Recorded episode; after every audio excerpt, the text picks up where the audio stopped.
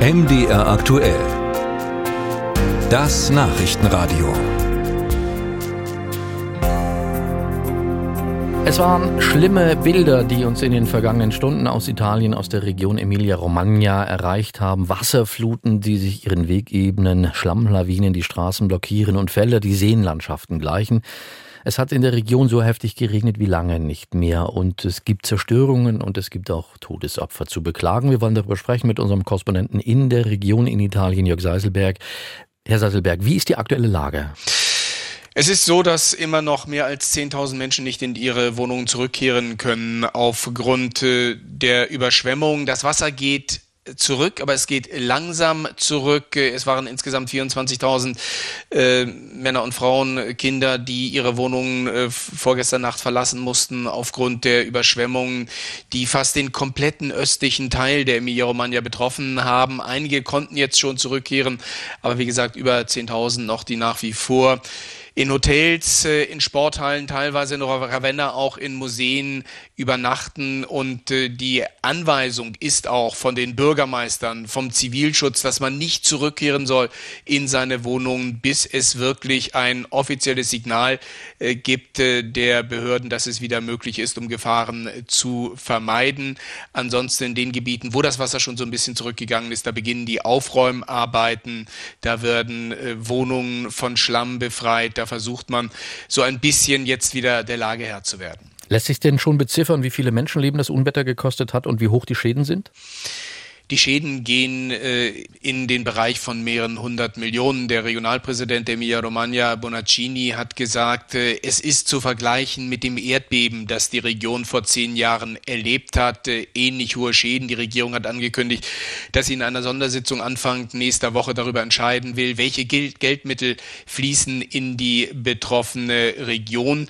Äh, die äh, Zahl der Opfer hat sich heute noch einmal erhöht von 13 auf 14. Ein weiterer toter Mann ist äh, gefunden worden. Also es äh, sind hier ja halt auch Todesopfer, viele zu beklagen gewesen in den vergangenen Tagen. Da sucht man immer noch auch nach äh, einigen Vermissten. Es ist wirklich die schlimmste Katastrophe, die diese Region in den vergangenen Jahren erlebt hat. Wie, wie, wie schmerzvoll ist diese Katastrophe für Italien und natürlich auch für die Emilia-Romagna? Ganz Italien nimmt teil an der derzeitigen, äh, am derzeitigen Leiden der Menschen in der Emilia-Romagna. Hilfskräfte werden geschickt aus dem ganzen Land, Zivilschutzkräfte äh, aus dem ganzen ganzen Land konzentriert jetzt in der Emilia-Romagna, aber es gibt auch eine große Hilfsbereitschaft. Das ist berührend. Teilweise auch viele junge Leute, die dort in die Emilia-Romagna kommen. Äh, von einem Studenten habe ich äh, heute Morgen im Radio gehört, der gesagt hat, ja, ich äh, sitze jetzt hier in meiner Wohnung, aber das kann nicht sein, ich will dort helfen. Und er ist dorthin gefahren äh, mit Schaufel, mit Besen, mit äh, Gummistiefeln und hilft dort jetzt beim Aufräumen. Und er ist nicht alleine, viele junge Menschen sind dort und unterstützen die Betroffenen, die sich auch dankbar zeigen. In Cesena äh, gibt es auch ein großes Danktransparent beispielsweise für die vielen jungen Leute, die sich auf den Weg gemacht haben, um den betroffenen Menschen dort äh, zu helfen, äh, die Schäden zu reparieren, die Wohnung wieder in Ordnung zu bringen, die Straßen freizuschaufeln. Wir haben ja jetzt Mitte Mai, da kommen eigentlich auch viele Urlauber in die Region. Beginnt die Saison jetzt später oder sollte man überhaupt, kann man im Moment dorthin reisen? Im Moment sollte man auf keinen Fall in die Emilia-Romagna reisen. Die Region ist immer noch äh, in weiten Bereichen überflutet.